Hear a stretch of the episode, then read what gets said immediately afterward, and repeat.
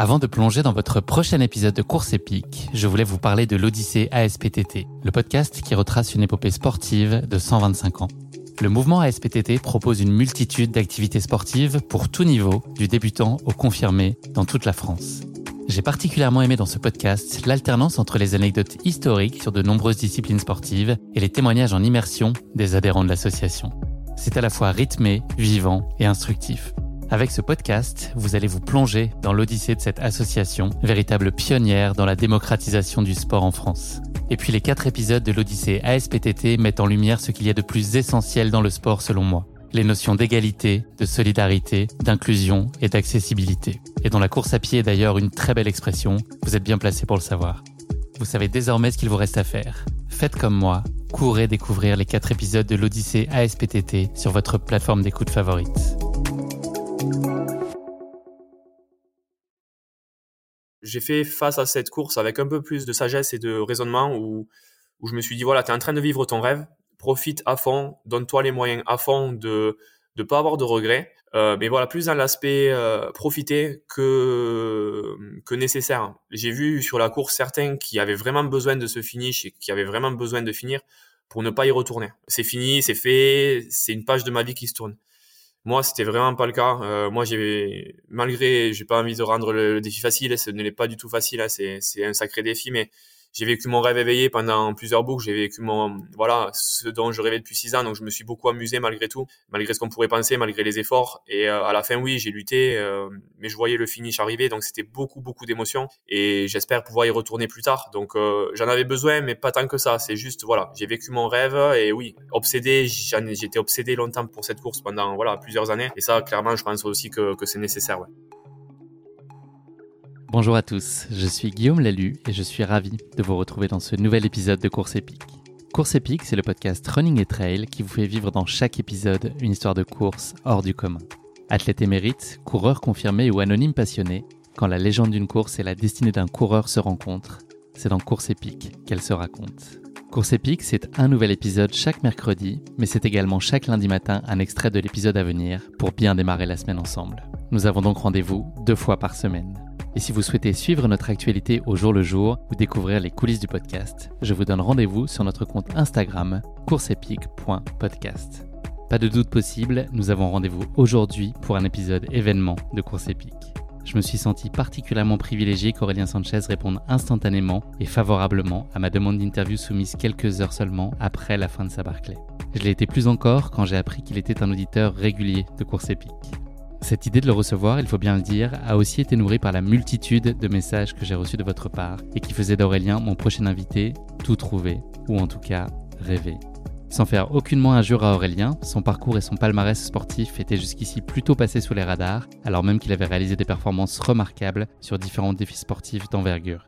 Il a aujourd'hui marqué l'histoire en devenant le 16e finisher et premier finisher français de la si fascinante Barclay. Une course qu'il va partager avec nous aujourd'hui avec une immense générosité et vous l'entendrez, des émotions encore très vives. Aurélien nous a fait vibrer à distance pendant sa Barclay. J'espère que le récit de sa course épique vous transportera et vous touchera tout autant. J'ai passé un moment incroyablement puissant avec Aurélien que je remercie à nouveau ici pour sa disponibilité et sa gentillesse.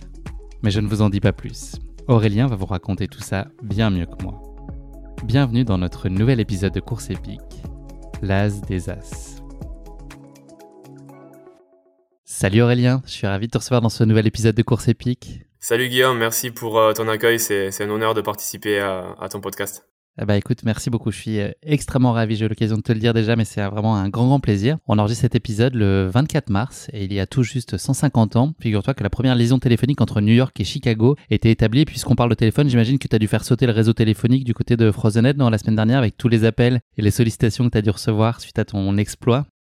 Ouais, c'était dingue. Bon, après, sur, euh, sur le camp à Frozenhead, il n'y a pas trop de réseau. Enfin, il y a un peu de réseau. Donc, euh, je commençais à avoir un peu les notifications. Je me suis empressé de trouver du réseau pour contacter mes proches, pour contacter Lucille, etc., pour l'avoir au téléphone. C'était pas si simple déjà, mais, mais après, quand je suis arrivé à l'hôtel, là, oui, là, j'avais la connexion Wi-Fi. J'ai vu toutes les réactions de, de tous mes proches et même de ceux que, que je connais pas et qui ont suivi la course. Et c'était, c'était incroyable, ouais. Bah écoute, merci en tout cas. Je peux dire que l'épisode est hyper attendu euh, par les auditeurs de podcast qui m'ont envoyé euh, par dizaines. Euh, ça y est, tu tiens ton prochain invité, fais absolument venir Aurélien, etc. Donc je suis content du plaisir que tu m'accordes, que tu leur accordes. voilà, partager avec nous aujourd'hui ta, ta Barclay. C'est un peu Noël, moi je trouve. Tu vois, Noël en plein mois de mars et au début du printemps, ça fait, ça fait super plaisir. Donc pour toutes ces raisons-là, merci. Aurélien, on va commencer l'épisode. Et le but du jeu, c'est de tu te présentes d'abord avec cette petite limite et restriction qui est de ne pas parler de sport.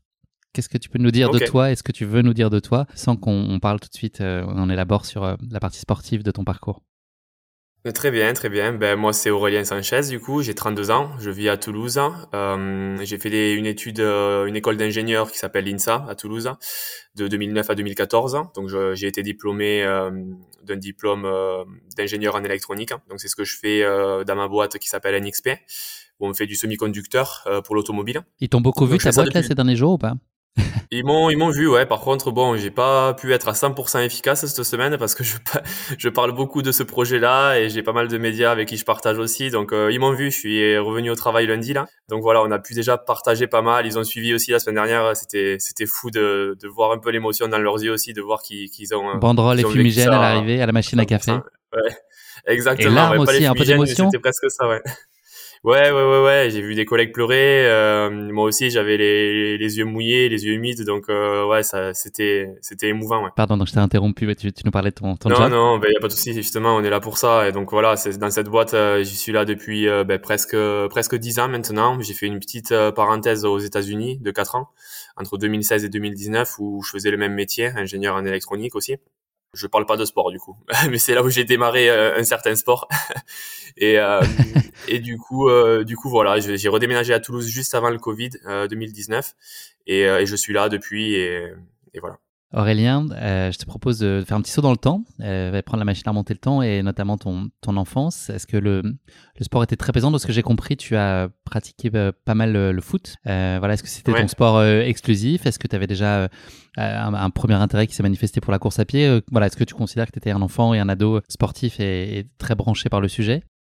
Ouais, j'étais un peu hyperactif quand j'étais jeune. Je voulais vraiment, euh, ben voilà, tout le temps bouger, tout le temps faire des activités. Euh, j'arrivais pas à rester euh, sur place, donc euh, donc oui, j'ai fait 16 ans de foot. C'était là où j'arrivais à m'épanouir le plus et je rêvais d'être footballeur professionnel quand j'étais petit. Je voulais, voilà, j'avais comme idole Zinedine Zidane et tous ces grands footballeurs et, et j'avais des étoiles plein les yeux quand je quand je les voyais jouer.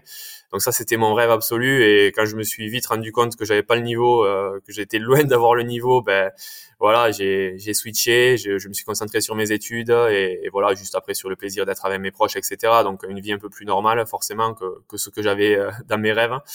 Mais, mais oui, oui, je faisais beaucoup de foot, je faisais aussi de tous les sports, du tennis, du rugby, etc. Mais je m'amusais avec les copains, quoi. Mais euh, la course à pied, pas vraiment. La course à pied, c'était ben, indirectement les entraînements de foot et, et les matchs, quoi. Mais c'était un choix. c'était pas un choix, c'était un moyen et, pas, pas délibéré, en tout cas, la course à pied. Exactement, c'est ça. Tu nous as parlé de Zizou. Est-ce que tu peux nous parler de d'autres euh, peut-être types d'exploits ou d'aventures ou de sportifs qui t'inspiraient? Je pense euh, notamment à, à Mike Horn, sur lequel pour lequel j'ai l'impression que tu as un intérêt particulier. Est-ce que c'était déjà euh, dès ton adolescence que lui et peut-être d'autres te fascinaient? Et puis si oui, qu'est-ce qui te séduisait dans, eux, leur démarche, leur personnalité et puis les défis qu'ils relevaient? Pas, pas, vraiment, pour être honnête, c'est venu sur le tard. Euh, j'étais vraiment à 100% foot à l'époque et j'étais un peu fermé sur ça. Et, je me suis ouvert justement quand je suis allé à l'étranger, quand je suis allé aux États-Unis. Et, euh, et c'est là où j'ai commencé vraiment à, ben, à m'ouvrir, à découvrir euh, qu'il y avait euh, plein d'aventuriers qui existaient, dont, dont, celui que tu viens de citer, Mike Horn. En fait, je me suis pas mal documenté sur lui lorsque j'avais fait ma traversée des Pyrénées il y a trois ans où je l'ai utilisé vraiment comme inspiration lors de cette traversée parce que j'ai lu son livre Latitude Zéro lorsqu'il a fait le tour du monde ou euh, sa descente de l'Amazon aussi, de l'Amazonie, où c'était incroyable en fait. Je me suis rendu compte que rien ne pouvait l'arrêter et que même s'il se cassait le genou euh, comme c'était le cas lors de sa descente de l'Amazonie, ben, il continuait quand même. Hein. Et tout ce qu'il a vécu lors de sa traversée aussi de Latitude Zéro, c'est incroyable, une résilience qui, qui m'ont beaucoup inspiré et et moi, je me suis dit, lors de ma traversée à moi, je me suis dit, si tu as des ampoules, si tu as mal à la cheville ou si tu as mal au cuisse, c'est ce qui m'est arrivé en fait, ben, c'est pas des raisons pour abandonner quoi. Enfin, tu continues coûte que coûte et tu rentres pas à la maison quoi. Donc euh, ça m'a beaucoup inspiré le fait de voilà, de voir cette résilience que que certains puissent avoir et Mike Horn euh, d'autant plus quoi. Avec en plus, je trouve, moi, ce que j'avais retenu, euh, je crois que c'est l'attitude zéro, mais ce qu'il exprimait, c'était les, la difficulté, elle venait aussi euh, de l'humain, quoi. C'est-à-dire qu'il y avait les conditions extérieures, mais je crois que notamment sur son passage en Afrique, c'est probablement là où il s'est senti le plus en danger, plutôt par, par l'homme, en fait, et la menace, que les éléments, finalement. C'était intéressant aussi, je trouvais, de comprendre ça. C'était sa plus grande menace. Il disait, ouais, c'est vrai, c'était surprenant parce que d'un point de vue extérieur, on, croirait l'inverse. On croirait juste que c'est les éléments, la nature, les animaux, la météo. Et, et dans ce point de vue-là, c'est vrai que c'était euh, c'était surprenant de découvrir ça, oui. Tu nous l'as dit, euh, tu es parti à Phoenix en Arizona donc entre 2016 et 2019. On peut dire que c'est là qu'est né euh, ton intérêt pour l'ultra trail. Est-ce que est-ce qu'on peut parler d'une forme de révélation? Et puis comment elle s'est exprimée? Est-ce que c'est vraiment un jour une expérience sur laquelle tu t'es lancé qui d'un seul coup a éveillé complètement ta curiosité et puis ton envie de, de poursuivre? Tout à fait, tout à fait. En fait, je faisais beaucoup de randonnées dans le Grand Canyon tous les week-ends. Euh, je, je, passais mon temps à faire ça. Je voulais découvrir, je voulais profiter de, de cet état qui était l'Arizona. Ben avant d'éventuellement de rentrer en France, je savais que ça restait éphémère entre guillemets, donc euh, je, je bougeais, je marchais beaucoup. Et, euh, et, un jour, en fait, sur une randonnée qui s'appelle Nanko Whip, euh, ceux qui sont au Grand Canyon et qui sont euh, locaux connaîtront, c'est une randonnée assez particulière, assez assez loin des sentiers battus, où il y a peu d'eau, qui est assez longue, assez technique. Et j'avais proposé à des gens en ligne, en fait, sur un groupe Facebook, euh, à des gens de m'accompagner sur la journée. Et là, je m'étais fait euh, insulter. Euh, il y avait plein de personnes qui me disaient, mais c'est inconscient de proposer à des gens de faire ça si légèrement. C'est un truc qui se fait sur 3-4 jours avec le gros sac à dos, avec beaucoup d'eau. il faut mettre des ravitaillements sur le parcours, etc.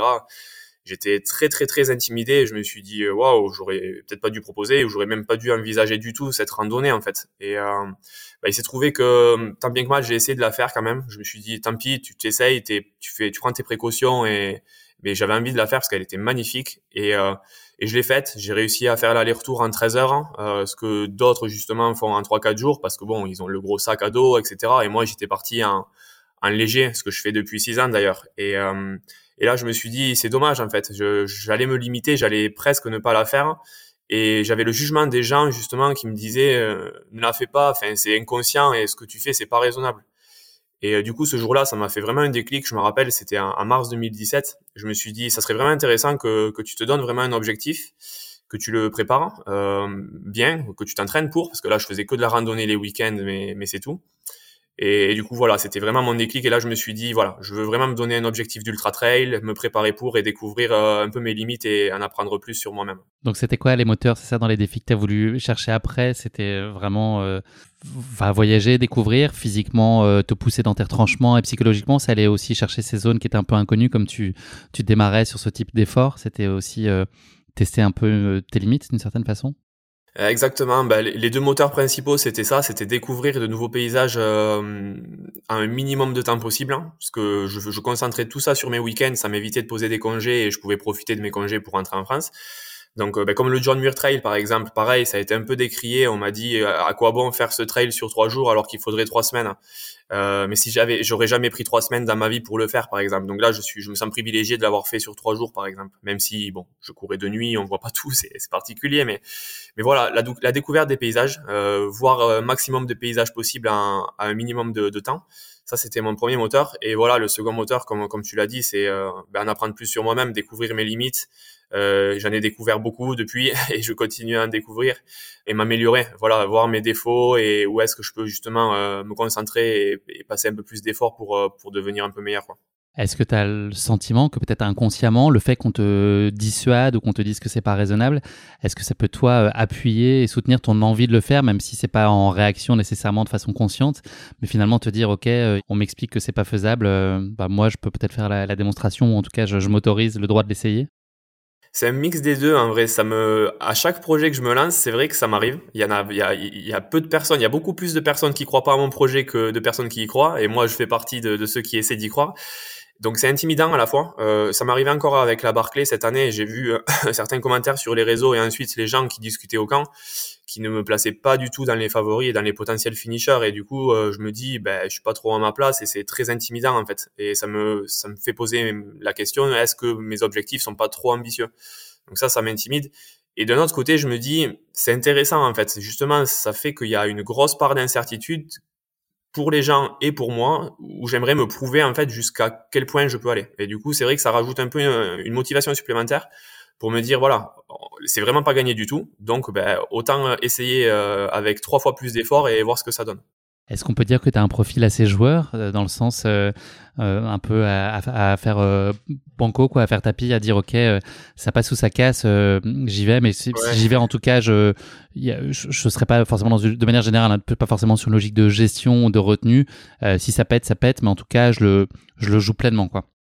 Exactement, exactement. C'est ce que c'est ce qu'aime aime Laz aussi, le directeur de la course de la Barclay. Il aime qui est que ce 1% de finish et qui est 99% d'échecs, ça rend la victoire d'autant plus belle en fait euh, lorsqu'on a plein d'échecs. Et, moi, depuis six ans, c'est ce que je fais. J'ai eu des années qui ont été très euh, très compliquées, des années pourries où j'ai pas, j'ai eu beaucoup d'échecs, j'ai rien fini en fait. Le GR20 en Corse, le GR5 dans les Alpes, le Grand Raid Qatar à Carcassonne. Enfin, j'adore me lancer plein plein plein de défis, me mettre à la limite, euh, tout donner pour faire quelque chose que je juge à mon niveau au-delà de mes limites en fait et que ça passe pas la plupart du temps. Mais quand ça passe, c'est juste des émotions incroyables. Euh, mon premier, la fois où j'ai réussi mon John Muir Trail après trois tentatives, c'était des émotions de dingue. Et tous les projets de, depuis que, j'ai réussi à finir, parmi les autres que j'ai pas fini, c'était c'était incroyable à chaque fois. Donc euh, oui, clairement, je me mets à la limite.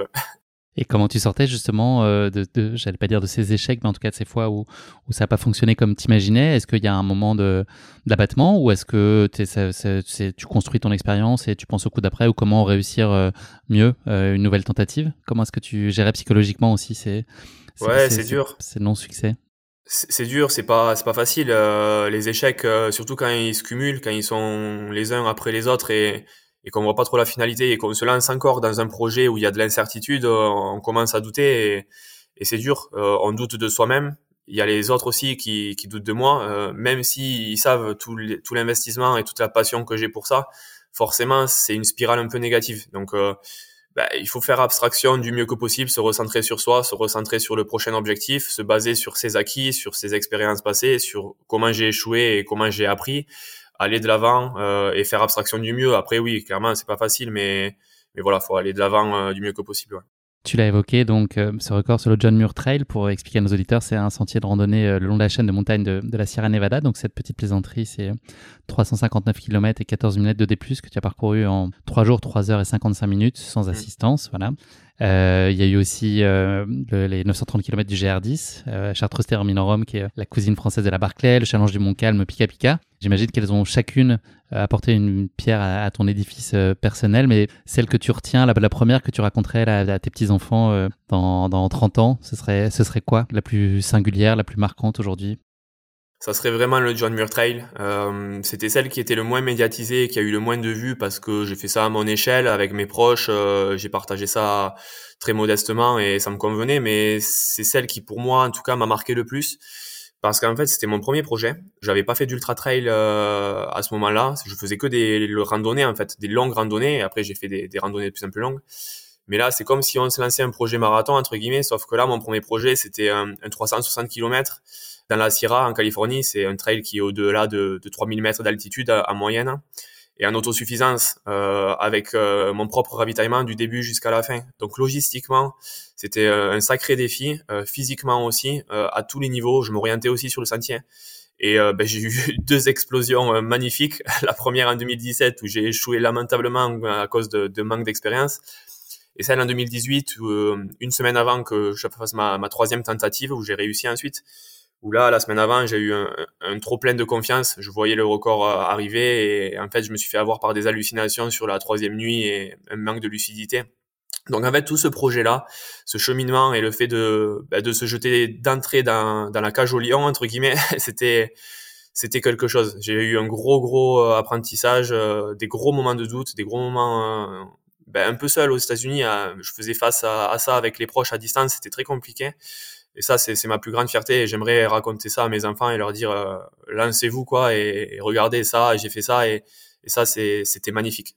Aurélien, je vais te demander de prendre un petit miroir que tu n'as pas à côté de toi ou à portée de main euh, pour une petite pause euh, autodiagnostique. Euh, si on voilà, on revient un peu sur sur ton parcours sportif et voilà sur l'auto-appréciation que tu pourrais avoir de toi, de tes capacités. Qu'est-ce que tu dirais aujourd'hui de, tes forces et de tes atouts, voilà innés puis que tu as travaillé et puis voilà d'un point de vue à la fois psychologique et physique et puis les choses sur lesquelles tu penses qu'il y a encore des leviers d'optimisation? Voilà, c'est quoi en gros sur ces deux, deux, dimensions, les optimisations possibles et puis les choses que aujourd'hui tu penses que tu fais un peu mieux que la moyenne pour ne pas dire beaucoup ouais, La, la, persévérance, je dirais. j'ai été très persévérant sur tous mes projets. quand je, je, me donne un objectif qui est, qui est au-delà de mes limites, donc déjà, j'aime bien me donner des, des gros objectifs.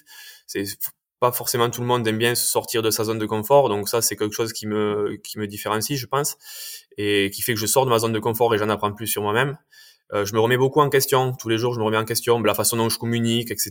Je veux pas blesser les gens. J'ai beaucoup d'empathie envers les gens. Je me, je me, remets beaucoup en question en fait au quotidien sur sur moi, sur euh, comment comment je suis pour pour, me permettre d'avancer justement. Euh, donc ça et la persévérance. Voilà, une fois que je me donne un objectif, je me j'essaie vraiment de me donner tous les moyens de d'y arriver et et quand j'y arrive pas, voilà, d'analyser, de, de, réfléchir vraiment sur ce qui a pas fonctionné. Donc, je pense que c'est plutôt là où je pourrais me différencier, euh, plutôt qu'intrinsèquement me dire que je suis endurant ou, rapide ou non, ça, ça vient plutôt avec les entraînements, je dirais, et, voilà, en fonction de l'objectif qu'on se donne et de, des moyens qu'on qu s'y donne, quoi. Ça, ce serait, euh, ça serait mes atouts, je dirais.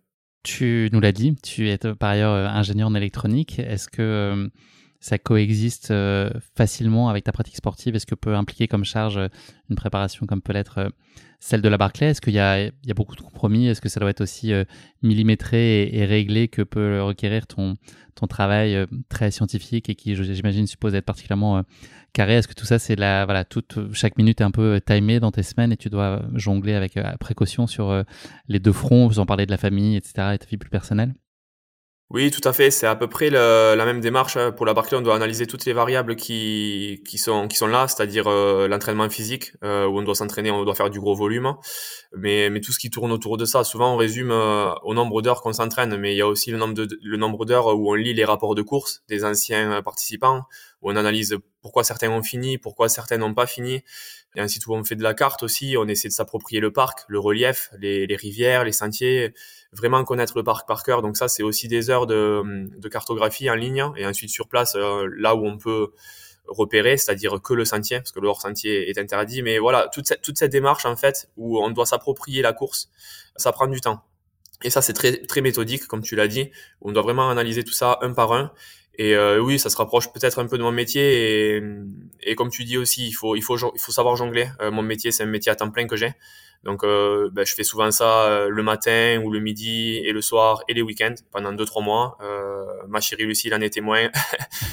euh, ça prend du temps, c'est quelques sacrifices, c'est des week-ends où des fois on les partage pas et c'est. Mais bon, ça reste momentané. J'essaie d'avoir un équilibre malgré tout et et d'essayer de, de, faire les choses bien. Une question d'équilibre, c'est ça la clé. C'est ça. Merci beaucoup Aurélien pour ces premiers échanges et cette présentation de ton parcours. On va passer maintenant à notre rubrique du questionnaire de Proust. J'ai euh, trois questions à te poser.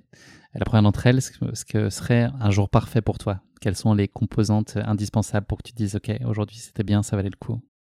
Un jour parfait, ça serait euh, ben, un week-end, à la, ouais, une journée à la montagne, un endroit atypique, hein, je dirais une découverte, quelque chose que je connais pas, avec euh, ben, des lacs, des sommets, et euh, quelque chose que je partage avec ma chérie, avec Lucille, bien accompagné. Euh, voilà, il fait beau, euh, on fait l'ascension d'un sommet au, avec le soleil qui se couche derrière nous, avec un, joli paysage, un sentiment de voilà, on se sent privilégié d'être à ce sommet-là et, et, pourquoi pas on dort au sommet, on met le matelas, on, on se couche avec euh, voilà le soleil qui se couche en face de nous et, et, et on se parle, on se raconte simplement notre journée et, la vie quoi. Et voilà, ce genre de journée, ça serait ça serait très apaisant, je trouve. Et en rentrant un petit épisode de course épique sur le chemin. Exactement, pourquoi pas, ouais. avec plaisir, ouais. un moment qui aurait changé ta vie pour toujours. Est-ce que c'est ce que tu as vécu là? Ouais, c'est, c'est intéressant. J'aime bien le, l'effet papillon. J'aime bien le film Mister Nobody. Je sais pas si tu connais, mais c'est un film sur l'effet papillon. En fait, c'est sur les choix de vie, où en fait, en fonction de son choix, euh, on peut avoir différentes vies possibles. Et il y avait ce choix-là où je me suis rappelé avoir fait le choix entre un stage chez Continental et un stage chez NXP. Euh, c'était en, en 2013 j'avais accepté mon, mon stage chez, chez, Continental et après j'ai eu l'offre chez NXP et du coup j'ai je me suis rétracté ils étaient pas contents à Continental et et bon j'ai quand même pneus, pris ça, Continental? Pardon c'est les pneus c'est ça c'est ça c'est les pneus ils font aussi d'autres choses ils font aussi des, des cartes électroniques hein. mais oui c'est ça c'est eux ouais et j'ai eu j'ai eu quand même le j'ai pris quand même le choix d'aller chez NXP et, et il s'est trouvé qu'en fait suite à ça euh, j'ai eu l'opportunité d'aller aux États-Unis pour travailler qui était le, du coup l'opportunité pour moi de commencer l'ultra trail et euh, qui était pour moi vraiment l'opportunité de six ans de vie où ça m'a vraiment changé, je trouve. Donc rien que cette petite décision de changer de, de stage en 2013 en fait, un stage de trois mois qui n'avait vraiment pas de signification ben, ça a eu un, grand impact à long terme. Euh, voilà, un peu l'effet papillon où euh, tout s'est enchaîné par la suite et, je suis satisfait de d'être rentré dans l'ultra trail un peu de cette façon-là, quoi. Le DRH de Continental doit être fier de toi en tout cas quand il voit aujourd'hui euh, là où tu en es, il doit se dire que tu as pris la bonne décision. je sais pas, oui. une activité qui t'apaise, c'est la dernière question de ce questionnaire de Proust. Qu'est-ce qui te, tu disais que tu étais hyperactif, est-ce que tu arrives à t'accorder des moments un peu d'oisiveté?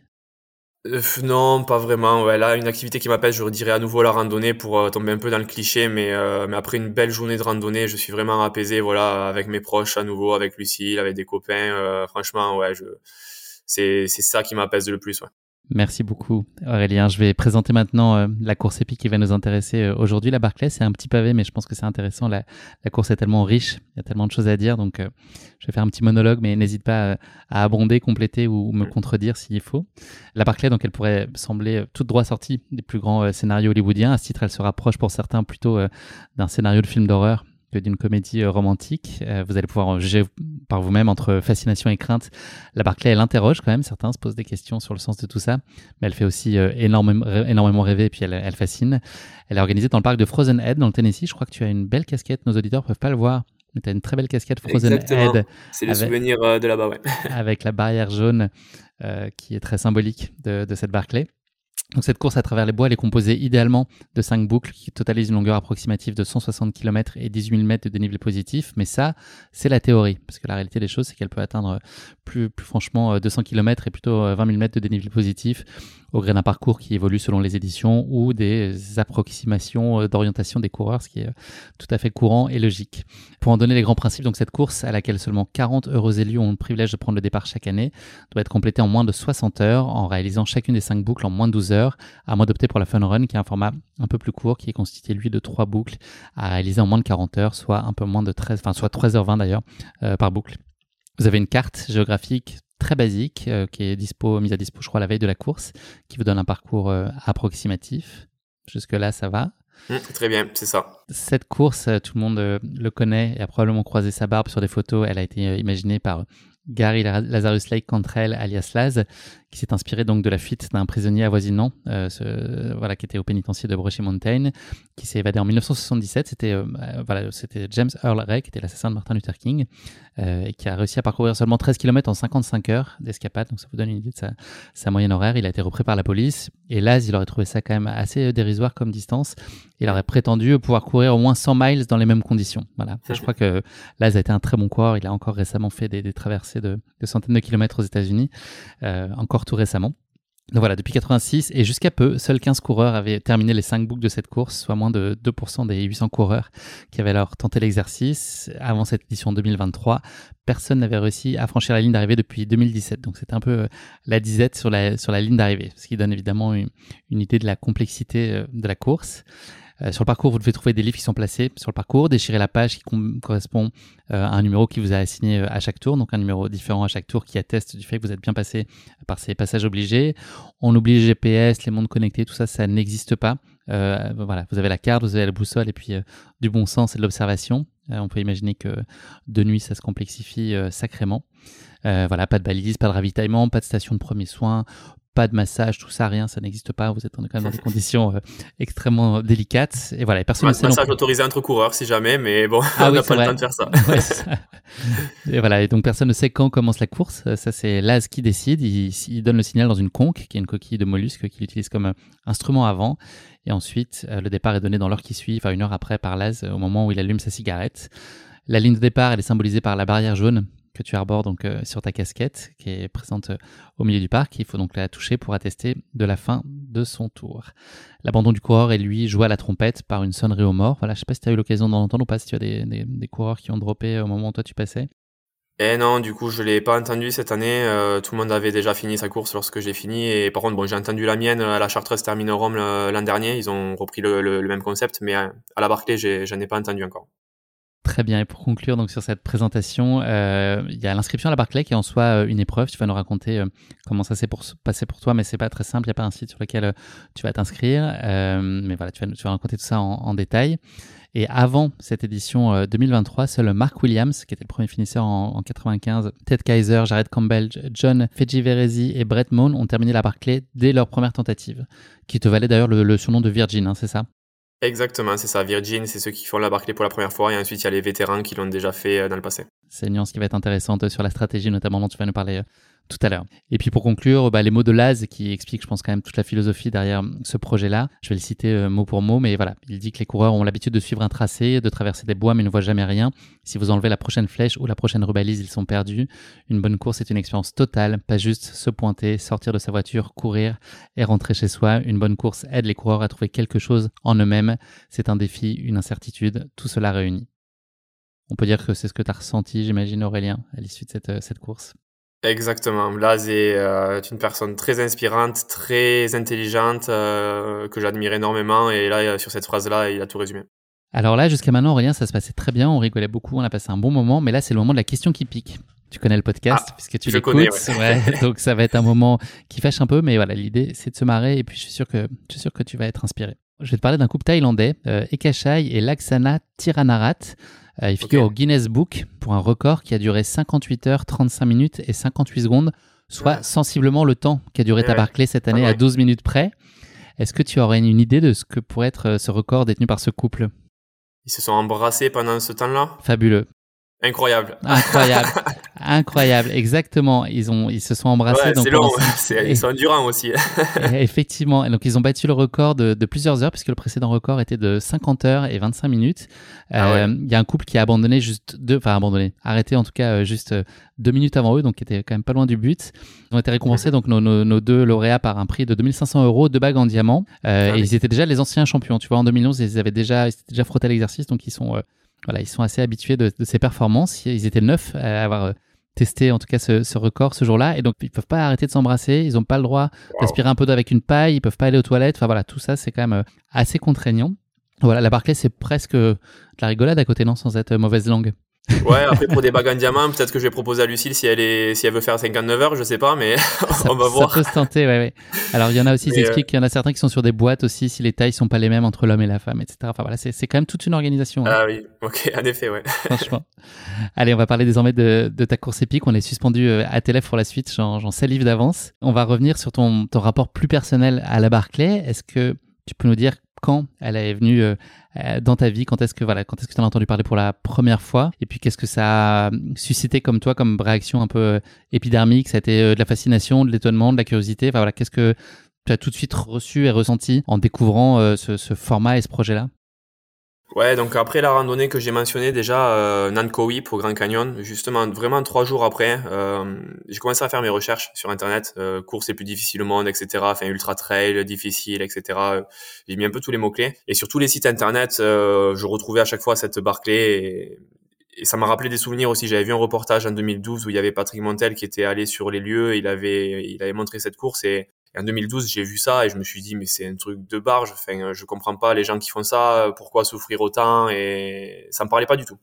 Par contre, quand j'ai vu ça à ce moment-là, en 2017, je me suis dit waouh ça correspond exactement ben, au final au défi que, que j'aimerais faire parce que oui on sort de sa zone de confort et à tous les niveaux. Orientation physique alimentation etc et donc vraiment ça a fait flash. J'ai regardé un peu l'histoire de la course. Je me suis imprégné de voilà de, des rapports de course des coureurs. Et là je me suis dit waouh j'ai envie de vivre cette expérience. J'ai envie de ben, soit d'échouer lamentablement et découvrir mes limites soit ben, pourquoi pas de, de rêver de, de réussir. Et, euh, et, à partir de ce jour-là justement mars 2017 je me suis dit voilà c'est ce que je veux faire. Hein. Euh, j'aimerais pouvoir faire partie de l'aventure.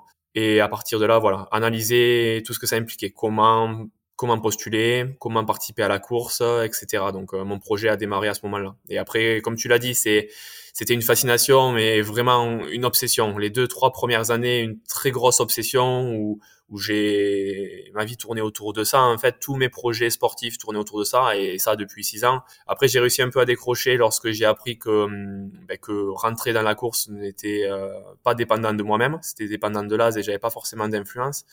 Donc j'ai réussi à devenir moins obsédé par la course euh, avec le temps et à me focaliser sur d'autres objectifs. Mais clairement, oui, c'était une fascination et une obsession pour la course dès le départ. Le processus d'inscription, donc c'est un chemin de croix, presque aussi compliqué que, que la course en elle-même. Euh, je plaisante évidemment. Euh, tu as été euh, retoqué un certain nombre de fois, en tout cas pas retenu à plusieurs, plusieurs reprises. Est-ce que est-ce que tu as été assez philosophe par rapport à ça et assez fataliste en disant que un jour viendrait Est-ce que c'était à chaque fois une pilule pas très facile à avaler Et tu disais que tu repartais pour un an d'attente?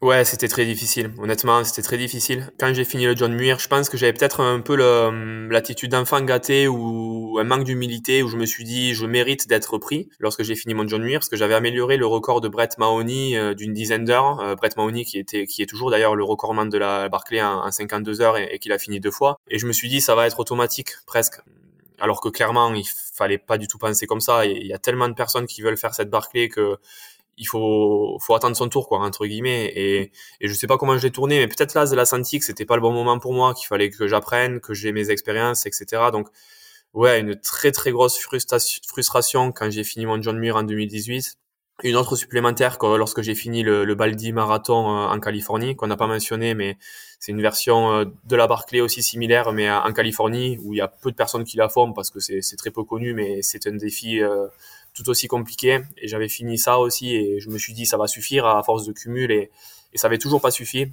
Donc là, à ce moment-là, je me suis dit voilà, j'ai pris du recul. Je me suis dit ça dépend pas de moi. Il faut être patient, il faut faut s'aguerrir, faut faut prendre du plaisir dans ces aventures. Donc j'ai continué. Voilà, j'ai fait la traversée des Pyrénées, j'ai fait la Chartreuse, etc. Et, et là, j'ai réussi un peu à à gagner un peu en sagesse, je dirais, où j'étais pas obsédé par, par ça et je me suis dit, bah, il y en a d'autres qui méritent leur place aussi et, moi, je continuerai à postuler et advienne que pourra, un jour, ça le fera et, voilà. Est-ce que tu pourrais nous parler un petit peu de, de ta prépa, une prépa que tu as partiellement partagée avec Guillaume Calmette, qui était aussi avec toi sur la ligne des, des, partants. C'est quoi les éléments euh, très spécifiques au-delà de ce que tu as pu mettre en place sur euh, d'autres euh, d'autres courses et défis d'envergure? Est-ce qu'il y a vraiment des choses très particulières intégrées et, si oui, qu'est-ce que ça, a été? Et puis combien de temps tu as consacré à toute cette phase préparatoire? Bah, comme tu l'as dit déjà, franchement, cette phase préparatoire, elle était unique euh, pour moi. Euh, c'est la première fois que je fais une phase préparatoire avec quelqu'un, euh, avec Guillaume en l'occurrence elle est passée presque toute seule. Donc après oui, il y a mon quotidien forcément qui a été chamboulé où forcément je devais passer du temps à m'entraîner. Mais les entraînements eux-mêmes, où je me rappelle euh, dans le passé en fait vraiment ben, pas se forcer mais presque des fois à se dire allez je fais 5000 mètres de dénivelé aujourd'hui, j'en fais 3000 demain. Seul c'est pas forcément des plus faciles. Là avec Guillaume vraiment on a passé un mois et demi, presque deux mois ensemble où je voyais pas les kilomètres défiler, le dénivelé il venait tout seul on s'entend super bien et, c'était des, des, balades sportives euh, plaisir quoi. Et les kilomètres ils venaient tout seuls donc ça c'était incroyable. Donc on a rebondi un peu sur nos ben, sur nos expériences passées tous les deux. Il, sait comment s'entraîner lui de son côté et moi je sais comment je m'entraînais sur euh, sur mes courses d'avant. Donc on a un peu joint euh, joint tout ça ensemble. On s'est focalisé un peu sur ça. On a fait une sortie de 24 heures moins de dénivelé, mais 24 heures en continu euh, une fois. Et après, plein de sorties à la montagne de, de dénivelé. Donc, euh, donc voilà, un peu un mélange de nos deux expériences et le fait de s'amuser vraiment à, à partager ça, quoi. Tu nous l'as dit tout à l'heure, la, course était devenue une obsession pour toi. J'avais eu le grand plaisir d'échanger avec euh, Aurélien Delfos qui a écrit euh, mm. un livre Les Finisseurs euh, avec Alexis Berg aux éditions Mons sur lequel il, voilà, il, dresse le portrait de ce qu'étaient les finisseurs à l'époque avant que vous soyez des, nouveaux finisseurs. En tout cas, c'est la, photographie à l'instant T. Il disait que le Barclay, la Barclay doit devenir une obsession et que c'était indispensable pour espérer y réussir. Est-ce que voilà, c'est ton sentiment aussi, le fait que ce soit une obsession, c'est une nécessité, c'est la condition nécessaire mais pas suffisante? Ouais, c'est ce que j'ai cru pendant longtemps. C'est ce qui a fait que j'ai réussi euh, à finir, je pense. C'est devenu moins une obsession dernièrement euh, en termes de nécessité, je dirais. Par contre, euh, je pense voilà, j'ai fait face à cette course avec un peu plus de sagesse et de raisonnement où où je me suis dit voilà, tu es en train de vivre ton rêve, profite à fond, donne-toi les moyens à fond de de pas avoir de regrets. Euh, mais voilà, plus dans l'aspect euh, profiter que que nécessaire. J'ai vu sur la course certains qui avaient vraiment besoin de ce finish et qui avaient vraiment besoin de finir pour ne pas y retourner. Euh, c'est fini, c'est fait, c'est une page de ma vie qui se tourne. Moi, c'était vraiment pas le cas. Euh, moi, j'ai malgré, j'ai pas envie de rendre le, défi facile. Ce ne l'est pas du tout facile. Hein, c'est un sacré défi, mais j'ai vécu mon rêve éveillé pendant plusieurs boucles. J'ai vécu mon, voilà, ce dont je rêvais depuis six ans. Donc, je me suis beaucoup amusé malgré tout, malgré ce qu'on pourrait penser, malgré les efforts. Et euh, à la fin, oui, j'ai lutté, euh, mais je voyais le finish arriver. Donc, c'était beaucoup, beaucoup d'émotions. Et j'espère pouvoir y retourner plus tard. Donc, euh, j'en avais besoin, mais pas tant que ça. C'est juste, voilà, j'ai vécu mon rêve. Et oui, obsédé, j'étais obsédé longtemps pendant, pour, pour cette course pendant, voilà, plusieurs années. Et ça, clairement, je pense aussi que, que c'est nécessaire, ouais. Est-ce que le fait que ce soit une première fois aussi, ça a pu jouer dans le sens, euh, tu avais évidemment en tête de finir, mais te, te, dire que c'est malgré tout euh, une première expérimentation, une première expérience, et donc euh, voilà, c'était te mettre pas non plus en, surpression et que tu aurais peut-être l'occasion d'y retourner maintenant que tu avais eu la chance d'y venir une première fois? Ouais, tout à fait, tout à fait. Ça, ça, ça a joué. L'autre chose qui a joué beaucoup, je trouve, c'est que je faisais pas partie des favoris je voyais au camp les discussions et euh, sur les réseaux, tout ça, que tout le monde parlait de est-ce qu'il va y avoir des finishers ou est-ce qu'il n'y en aura pas? Et s'il y a des finishers, euh, qui ça sera? Ça sera ben, soit John, soit Karel, soit voilà ceux qui sont euh, qui ont déjà de l'expérience, des vétérans, Christophe Donorg aussi, qui est une machine et qui, qui s'est donné les moyens. Mais mais moi je faisais pas partie de, de ces gens-là. Enfin je ressentais pas du tout, je me sentais vraiment pas à ma place pendant un petit moment et c'est ce que je disais à ma compagne Lucie. Je l'avais appelée la veille de la course. J'ai dit waouh c'est intimidant, c'est compliqué. Je, c'est pas la course contre les autres coureurs, c'est pas du tout ça, mais le fait de savoir que ces coureurs-là, en fait, euh, bah, tout comme Guillaume, tout le monde se donne l'objectif 5 boucles et que les stats, les statistiques à la fin, elles vont dire, bah, les trois quarts, ils vont échouer. Et moi, dire que j'ai le même objectif, mais que je fais pas partie du cercle, c'est très compliqué. Je me dis, est-ce que c'est réaliste, est-ce que je vais y arriver? Donc ça, c'est très intimidant. Et euh, donc voilà, dans ce sens-là, c'était pas facile. Tu l'as dit, il y a la préparation physique, mais il y avait tous les à côté, notamment la cartographie, etc. Et puis je pense euh, investiguer aussi auprès des, des, précédents finisseurs de la, de la course, les finishers. Est-ce que malgré tout, tu te voyais des, points communs avec eux? Alors, euh, c'est compliqué d'imaginer qu'il y a un portrait robot du, finisher. Est-ce que tu voyais malgré tout des choses sur lesquelles vous vous rencontriez et qui étaient aussi des, sources de confiance pour toi sur euh, ton potentiel à peut-être finir la course? Oui, oui. Après, comme tu dis, euh, ça reste intimidant quand même. Ça reste des finishers et moi, j'en suis pas un jusqu'à la semaine dernière et il reste quand même dans une autre catégorie. Donc, c'est difficile de, dire qu'on est pareil que ces gens-là. On se rend pas trop compte en fait. Par contre, oui, ben, j'ai lu le, le livre d'Alexis Berg et d'Aurélien Delfos et forcément, on voit qu'ils ont un aspect très analytique du, du sujet et, et, moi, dans certains cas, je, je le suis justement dans ce cas-là et au travail. Donc euh, ça, je m'y retrouvais. L'aspect obsessionnel aussi, que j'avais pendant plusieurs années, ça clairement, je m'y retrouvais aussi. Mais après, se dire qu'on est comme eux, c'est euh, c'est trop compliqué avant de le faire parce qu'on se dit ils sont dans une autre euh, dans une autre voilà dans une autre catégorie et, et voilà c'est difficile de de s'y voilà. Tu es arrivé sur place une dizaine de jours avant. Euh, C'était quoi ta première impression en arrivant à Frozenhead? Est-ce qu'on est peut être surpris compte tenu, enfin quand on s'est autant documenté, qu'on a vu autant de choses, mm. est-ce qu'il y a quand même un truc de le de voir et d'y être? Est-ce que ça donne quand même une, une lecture du lieu euh, très différente et puis ça peut-être euh, fait monter un peu en pression aussi?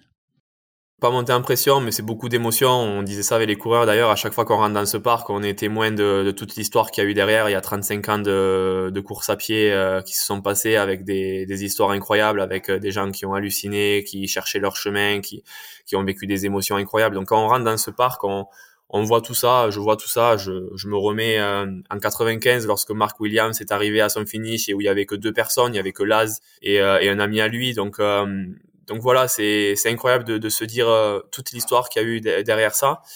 Et euh, pas trop d'intimidation. Après, j'étais déjà venu dans le parc en 2018 où j'avais ramassé une coquille de noix qui m'a servi de porte-bonheur pendant tout le parcours. Donc j'avais vécu un peu à quoi j'avais vu à quoi ça ressemblait. Je m'étais fait une petite idée. Et puis après, je m'étais entraîné dans les Pyrénées en hors sentier pour me faire une idée du terrain et c'était assez proche au final, assez similaire. Donc euh, pas de grosse surprise à ce niveau-là, mais voilà, c'est le fait de se baigner dans, dans ce parc qui a une histoire euh, incroyable qui fait qu'on vit, euh, on a un peu les frissons quand on arrive. La reconnaissance sur place, là, vous vous y êtes essayé, c'est pas forcément euh, très évident, c'est ça? Non, c'est pas du tout évident, surtout que le hors-sentier, il est interdit. Euh, c'est un parc naturel. En fait, pareil, il y a une histoire euh, avec la course où il y a 20 ans, ils ont failli arrêter la course. Les, euh, le parc a, a, dit que voilà, 40 coureurs qui font du hors-sentier et qui amènent en plus des, des gens euh, passionnés de, de ce sport euh, sur le parc, c'est pas vraiment une bonne idée. Donc euh, ils ont eu des soucis avec ça. Donc depuis le hors-sentier est interdit, donc on peut reconnaître que les parties avec sentier qui sont qui sont sur le, la Barclay. Ça correspond à 20% à peu près, je dirais. Donc le hors sentier, ben, on le regarde à gauche, à droite, on se dit voilà, à cet arbre avec avec cette boule, on tourne à gauche, ce rocher, on tourne à droite, etc. C'est que des larocos un peu minimalistes, mais voilà, on se met dans le bain et, surtout avec Guillaume, ben, on a fait euh, de beaux kilomètres, hein. on a fait un beau volume la semaine avant, euh, sans trop non plus euh, piocher et, s'épuiser avant la course. Donc voilà, c'était surtout un entraînement physique et se mettre un peu dans le bain sur les sentiers de la course. Au cœur de, la Barclay et l'essence même de la Barclay, on l'a dit tout à l'heure, c'est Laz, le créateur de la course. Quelle idée toi tu te faisais de lui et puis quel, quel homme t'as trouvé? Est-ce que tu as été surpris par un éventuel euh, décalage entre l'image qu'il donne, l'image que, en, le côtoyant ou l'approchant, euh, il y a des choses que qui t'ont étonné? Ouais, tout à fait. Donc bon, au tout début, en 2017, quand j'ai vu les reportages et tout ça, c'est vrai que je le voyais comme un gourou euh, satanique qui veut faire souffrir les gens et qui veut faire en sorte que que tout le monde échoue et que personne ne réussisse et, voilà et qui s'y plaît, qui, se plaît dans ce personnage-là. Et euh, non, à force de discussion, de, lire les, rapports de course, de lire comment les gens le décrivent Laz et comment euh, voilà le rencontrer. Je l'ai j'ai rencontré deux fois, je l'ai rencontré lors de la Barclay. Ben on découvre en fait que c'est juste une personne très intelligente, très bienveillante et, tout l'inverse de ce qu'on pourrait croire sur via les médias parce que il a créé quelque chose d'unique. La Barclay, c'est oui, il y a 1% de finish, mais mais justement, c'est ce 1% qui cherche, c'est vraiment donner de l'émotion à ces personnes qui finissent et à tous les autres qui savent les moyens dont on, qu'on se donne pour finir justement et c'est beaucoup d'émotions et il est très bienveillant et à chaque fois qu'il y a un finish comme c'était le cas la semaine dernière il est très ému il m'a pris dans ses bras et il m'a dit euh, il m'a dit des mots incroyables euh, qui, qui, vont me marquer à vie en fait et, et je vois que ça l'a touché tout comme ça a touché euh, Laz quand John a fini quand Karel a fini c'est c'est des émotions incroyables pour lui je pense aussi et et donc voilà le personnage clairement il il est pas c'est pas un gourou c'est quelqu'un de très bienveillant par contre, voilà, comme il dit, en fait, euh, on n'a rien sans rien. Euh, plus dur c'est, meilleure est la récompense. Et je pense que c'est un peu son moto, et, c'est pour ça qu'on pourrait croire qu'il est, qu'il est, qu'il est, qu'il est satanique, mais pas du tout. On a bien vu que c'est un personnage et que c'est un tendre, ce Laz.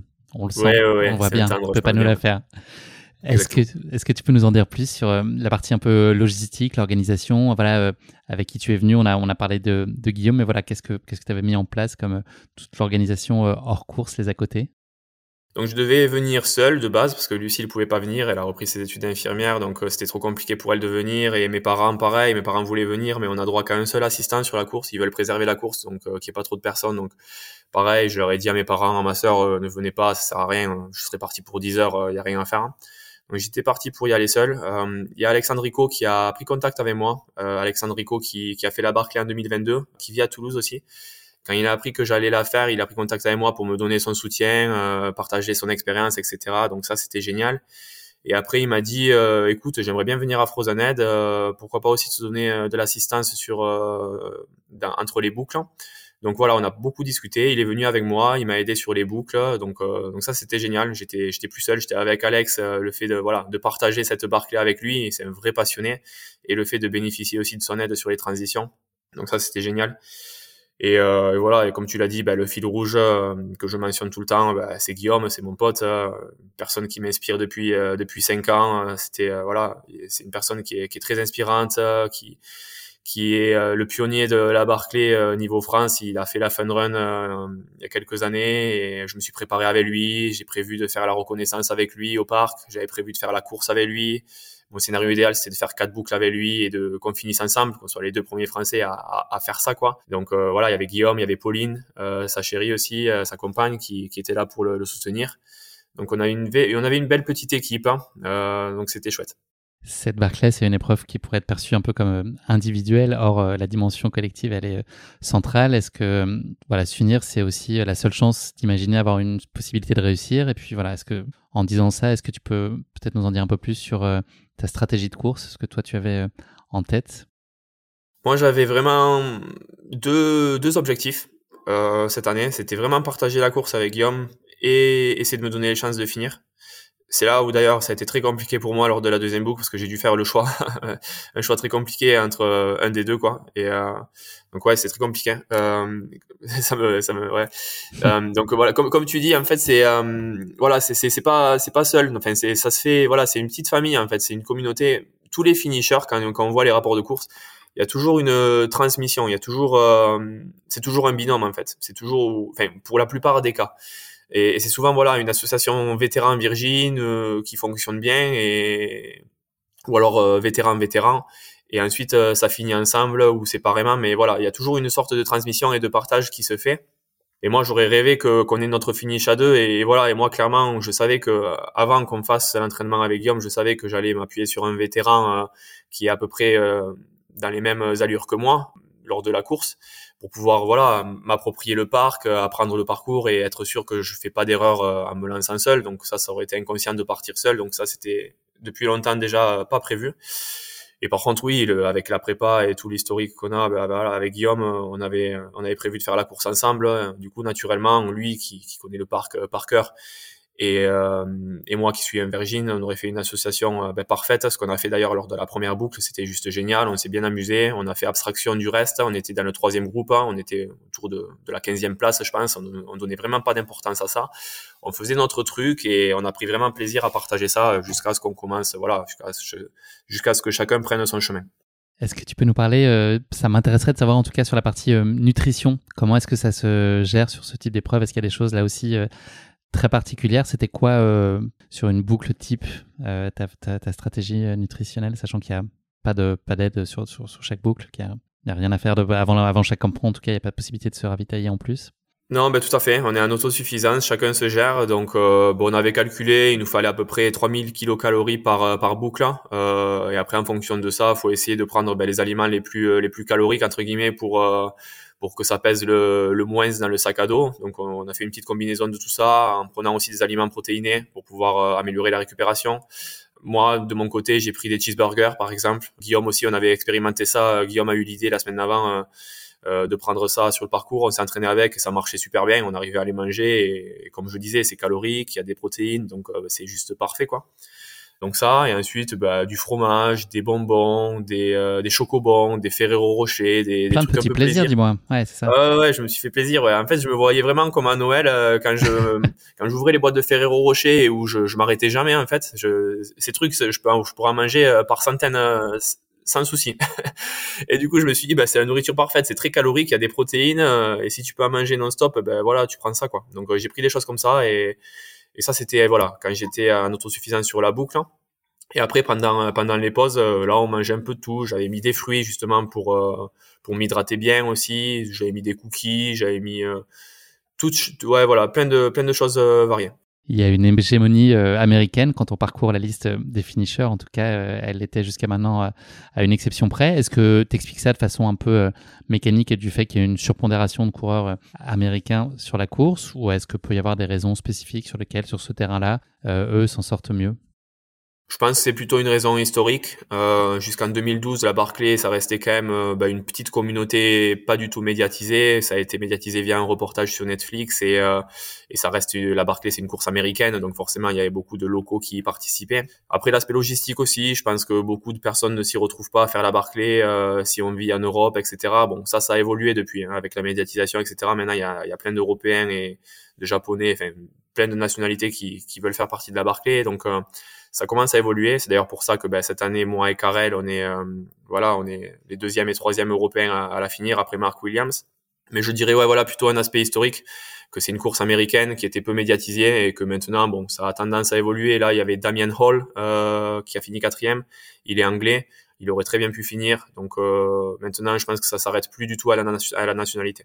Est-ce que c'est indispensable de se dire qu'on va finir quand on est là sur euh, le, jour J et que le départ euh, est sur le point d'être donné? Est-ce qu'il faut forcément être dans cet euh, état d'esprit-là? Non, je, bizarrement, je l'étais pas. J'étais en train de me convaincre depuis plusieurs années qu'il faut l'être, hein, parce que sinon après au cas on trouve facilement le voilà le, le découragement, le fait de se dire bon j'ai fait trois boucles, j'en ai fait quatre, c'est bon, je suis content, j'ai pas forcément besoin de finir en fait mais j'avais tellement ça ancré en moi, euh, le plaisir de, bah, de continuer, de, de, ne jamais abandonner, mais vraiment de voilà de, de pas lâcher. Et, comme je disais un peu, Mike Horn avec le genou cassé, il continue quoi. Donc euh, donc voilà, je me suis jamais trop posé la question, mais j'ai pas vraiment senti cette obsession ou ce besoin de finir comme tu comme tu le dis.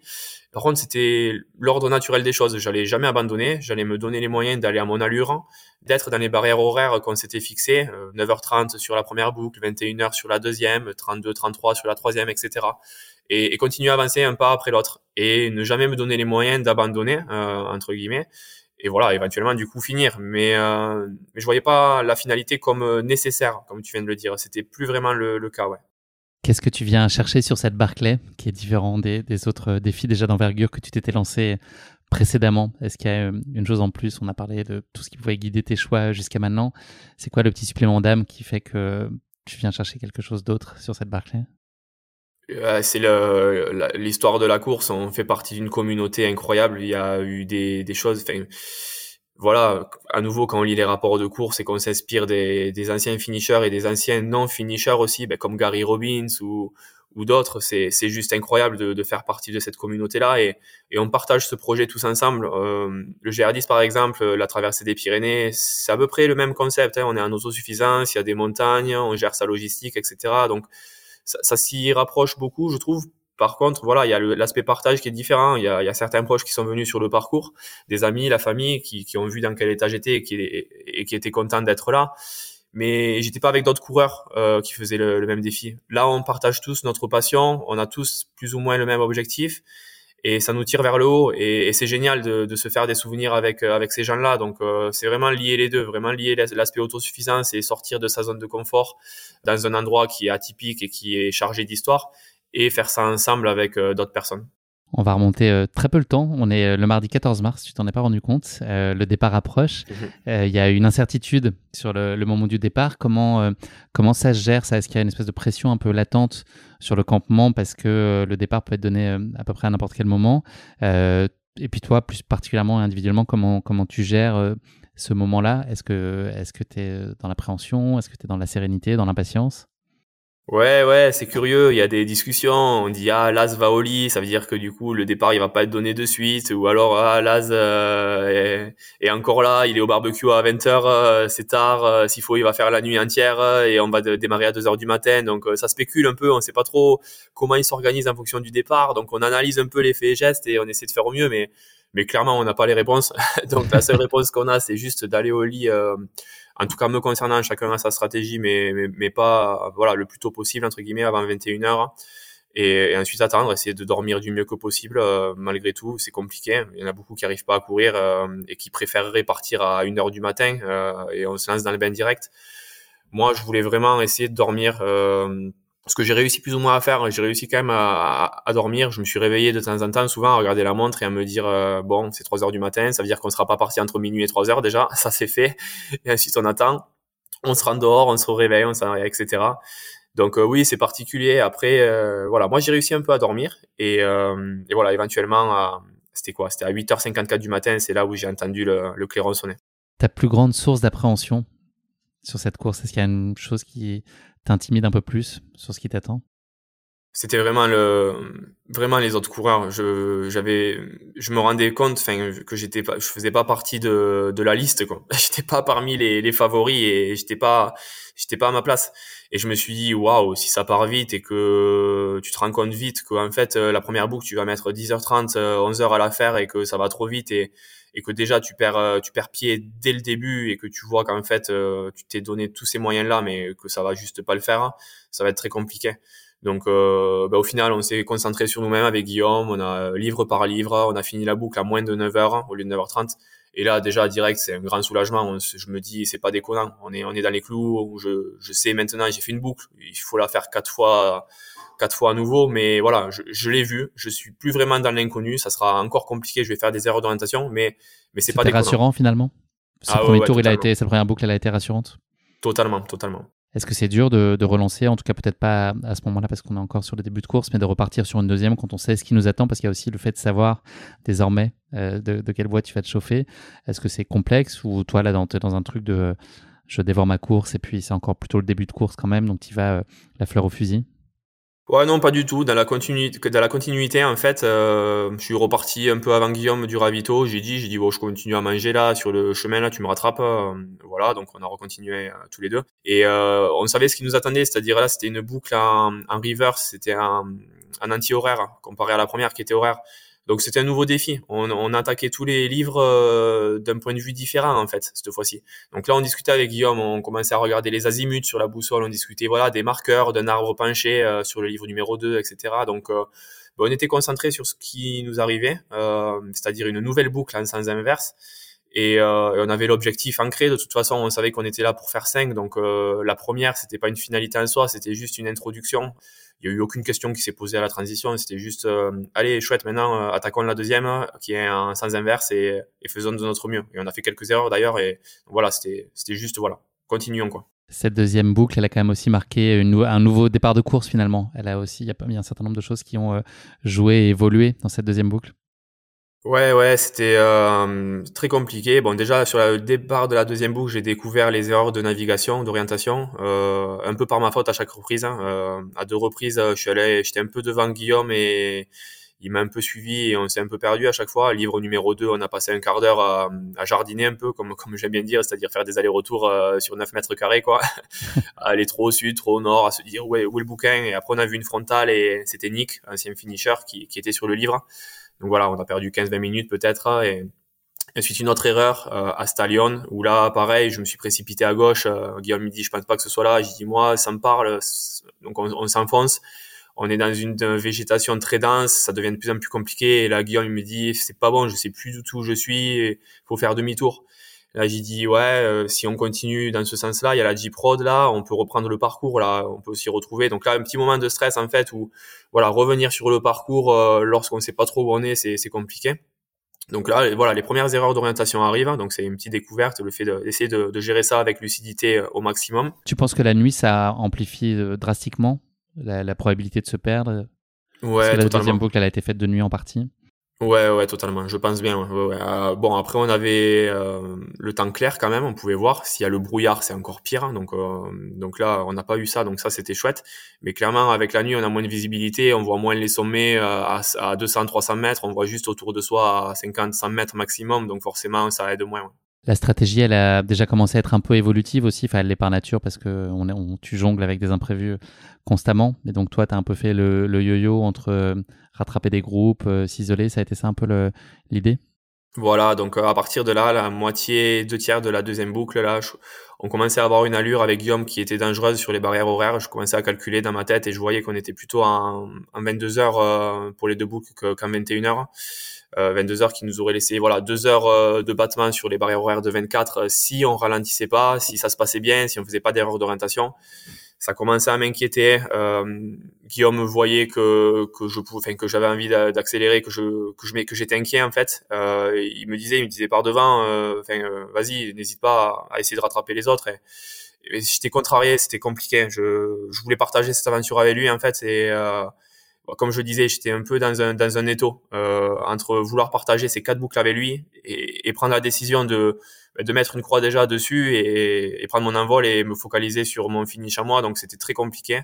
C'est ce que j'ai fait éventuellement à, à, deux tiers de la, de la deuxième boucle où là j'ai dit à Guillaume, j'ai dit allez, je, je, vais essayer de partir seul devant là pour essayer de voilà de, de rentrer dans les barrières horaires qu'on s'était fixées et, et, voilà je suis parti seul. Euh, j'ai fini cette deuxième boucle euh, seule en faisant quelques erreurs, mais très très minimes. Je connaissais euh, plutôt bien le, le, début du parcours, du coup je l'avais assez enregistré. Et comme tu dis, ensuite c'est vraiment faire le yo-yo, assez voilà, avoir une tactique un peu. Est-ce que je me greffe à des groupes qui sont devant pour pouvoir bénéficier un peu de leur expérience et de leur orientation, ou alors est-ce que je m'écoute? Est-ce que je vais à mon allure pour ne pas exploser, ne pas me cramer, et aussi pour me recentrer sur moi et me focaliser à 100% sur le parcours. Donc en fonction des boucles, hein, euh, j'ai fait des choix différents. Euh, la troisième où je me suis voilà accompagné de, Jared et, et Karel qui connaissaient le parcours, où je les ai laissés partir devant parce qu'à un moment donné ils allaient à des allures qui étaient trop vite pour moi. Donc voilà, j'ai alterné entre, entre ces décisions-là. À quel moment est-ce que tu as appris euh, que Guillaume avait abandonné et puis quel, quel impact ça a eu sur toi? Euh, on le voit quand j'arrive euh, lors de ma troisième boucle, je crois. Euh, je savais pas qu'il était au camp déjà. Euh, je discute là et, là ils me le disent et là bah, je suis, enfin, un sentiment de culpabilité énorme. J'ai l'impression de l'avoir laissé, quoi. Bah, Guillaume, il est autonome, hein, c'est un grand garçon, il a pas besoin de moi et, et, et voilà, mais, mais je vois mon image en train de partir devant seul et, et ensuite en train de le voir euh, bah, quitter la course, quoi. Enfin, c'est, c'est tellement, c'est poignant, quoi. C'est, c'est frustrant parce que c'est, c'est vraiment mon pote et, et lui, il a fait trois fois la Barclay avant moi et il méritait d'autant plus de, de finir, quoi. Donc, euh, donc clairement, c'est un sentiment que tu arrives à occulter assez rapidement, euh, sans, sans, sans, que tu pour autant tu oublies Guillaume, etc. Mais en tout cas, est-ce que tu arrives à te remettre quand même dans ta course rapidement? Voilà, malgré tout, voilà, au bout de 10-15 secondes, euh, j'ai essayé de, de, mettre les œillères, entre guillemets, de, de prendre sur moi et de me recentrer sur ma pause, qui était critique aussi. Euh, J'étais en train de démarrer ma pause pour la, la, quatrième nuit, celle ou la seule d'ailleurs où je me suis allongé pour faire euh, une sieste de, de 18 minutes, d'un peu moins de 20 minutes. Hein. Donc euh, voilà, là, les priorités étaient à, à la pause, à m'alimenter, à me changer, à dormir et à repartir. Donc, euh, bah, c'était pas facile, hein, un mélange d'émotions. Voilà, euh, le, fait de, de, savoir que je me que je repartais aussi dans le bain sur une quatrième boucle de nuit, euh, avec ce que ça impliquait euh, et la fatigue qui s'accumulait et euh, voilà, tout ça, une pause particulière. Et en même temps sentir, j'imagine que Guillaume était à fond derrière toi pour souhaiter que tout ça se bien. Ouais, Ouais, ouais, bah ça c'était touchant. Lui, euh, Pauline et Alexandre qui étaient là pour moi à la pause. Du coup, euh, là ils ont fait un trio à partir de là qui était euh, qui était juste génial. La barrière horaire, on en a un, peu parlé tout à l'heure. C'est une menace qui se précise ou en tout cas qui est encore présente à ce moment-là de la course. Ouais, ouais, ça, m'inquiétait. J'étais avec Jared, Jared Campbell, triple finisher lors de la fin de la troisième boucle. Et j'ai dit, j'ai demande, j'ai pas l'habitude de demander, mais il a tellement d'expérience en fait que j'y demande, tu t'en penses quoi pour cinq boucles là? Ça faisait 30 heures, 31 heures qu'on était sur le parcours et on allait finir en 33 heures euh, la troisième. Il me dit très compliqué, il me dit very complicated. Je dis, je dis ok, waouh, si toi tu dis ça, ça veut dire que pour moi c'est impossible. Donc là je me dis waouh, les barrières horaires elles commencent à se rapprocher, ça commence à devenir compliqué. Donc, euh, bah, pas plus. Après, je fais abstraction, hein, un pas après l'autre. Hein, c'est pas pour autant que j'ai ralenti et que j'ai quitté la course. Hein, j'ai pris les choses comme elles venaient. J'ai essayé d'accélérer sur la dernière descente. J'arrête, lui, se sentait moins bien. Il avait mal au genou, donc euh, donc je l'ai laissé. Et il a abandonné par la suite, malheureusement. Et, euh, et voilà. après, en arrivant sur la troisième, j'ai appris que Karel était parti sur la quatrième pas longtemps avant moi. Donc donc voilà, j'ai accéléré un petit peu, j'ai rejoint Karel et là je me suis dit allez, on va attaquer la quatrième nuit à deux. Donc voilà, déjà la barrière horaire euh, n'était plus dans ma tête, mais forcément des fois quand on fait les calculs dans sa tête, ça peut être euh, intimidant. C'est quoi tes, tes, clés mentales dans les moments euh, de moins bien là que tu as pu évoquer? Est-ce qu'il y a des choses auxquelles tu t'accroches? Est-ce que tu penses au genou cassé de Mike Horn? Est-ce que tu, à quoi tu te, à quoi tu t'accroches? Il, il, y a des figures qui viennent, il y a des pensées positives, des phrases qui te portent. Mmh. C'est tu débranches le cerveau. C'est comment tu gères ça?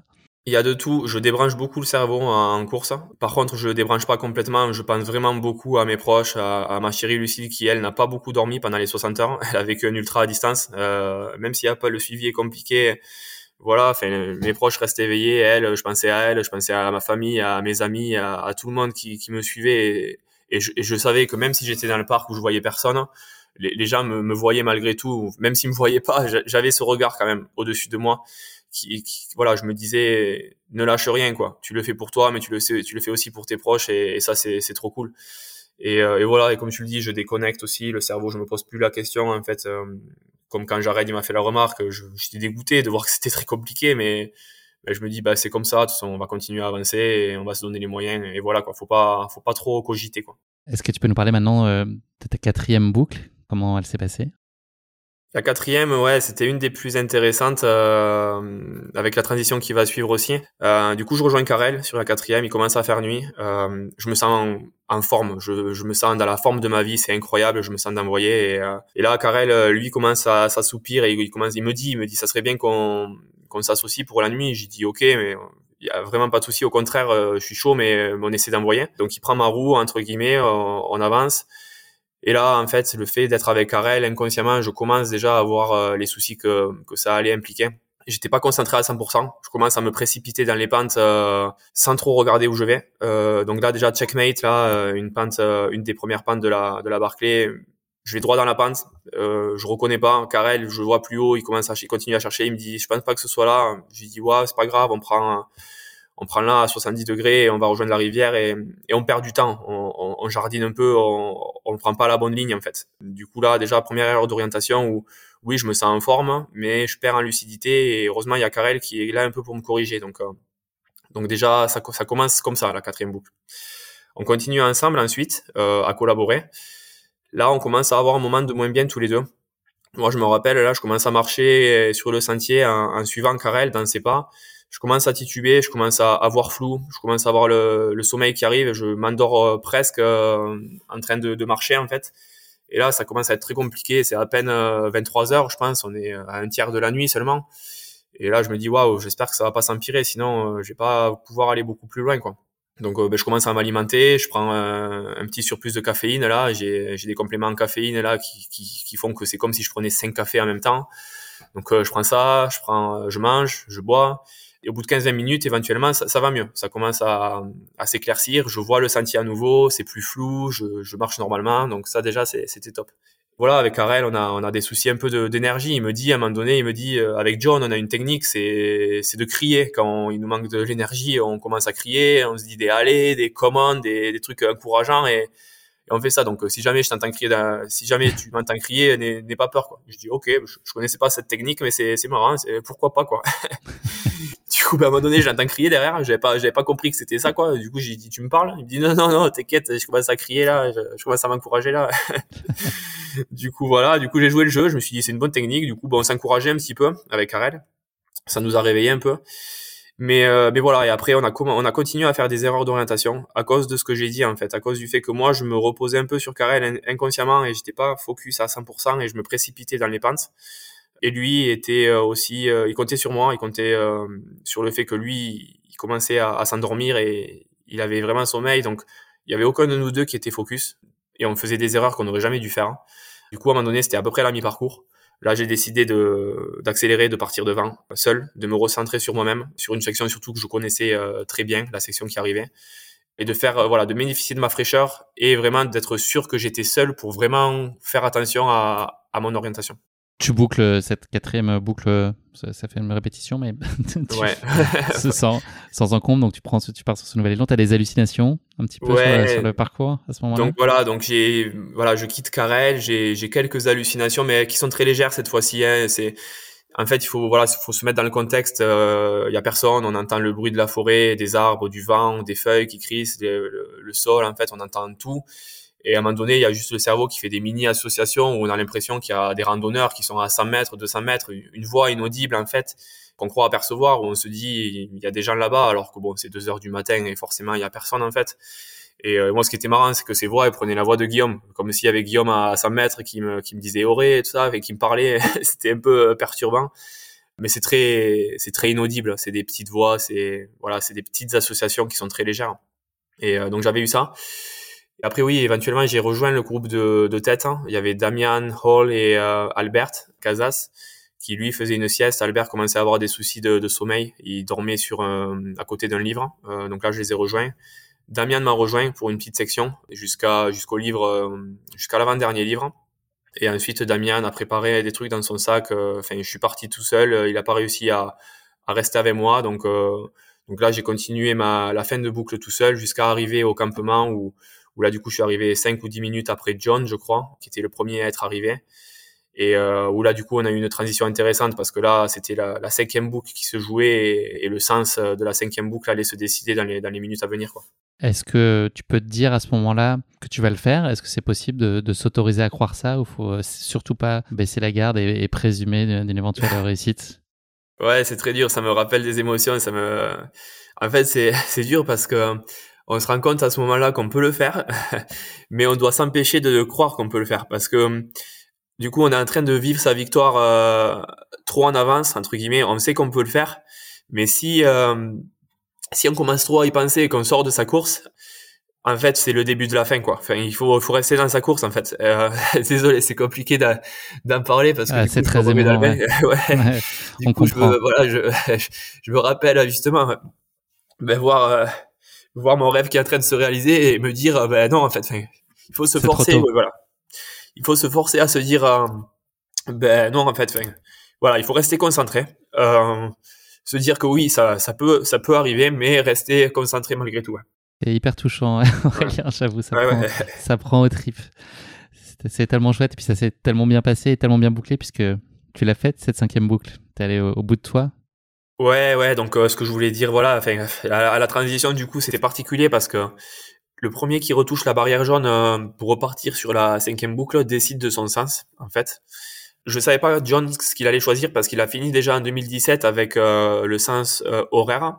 Et je me suis dit, s'il faut, cette année, il va choisir le sens anti-horaire pour avoir un finish complet. Et, bon, il avait des raisons personnelles qui ont fait qu'il voulait aussi le, sens horaire. Ça j'y demande en arrivant, il, me dit, euh, je vais choisir horaire. Du coup, là, c'est déjà, c'est très compliqué parce que le, le sens anti-horaire est plus compliqué sur l'orientation. Pour trouver les livres, il faut vraiment tomber pile poil, alors que le sens horaire, on peut tomber juste sur une rivière, euh, peu importe si c'est nord ou sud, et, longer la rivière, pour faire simple.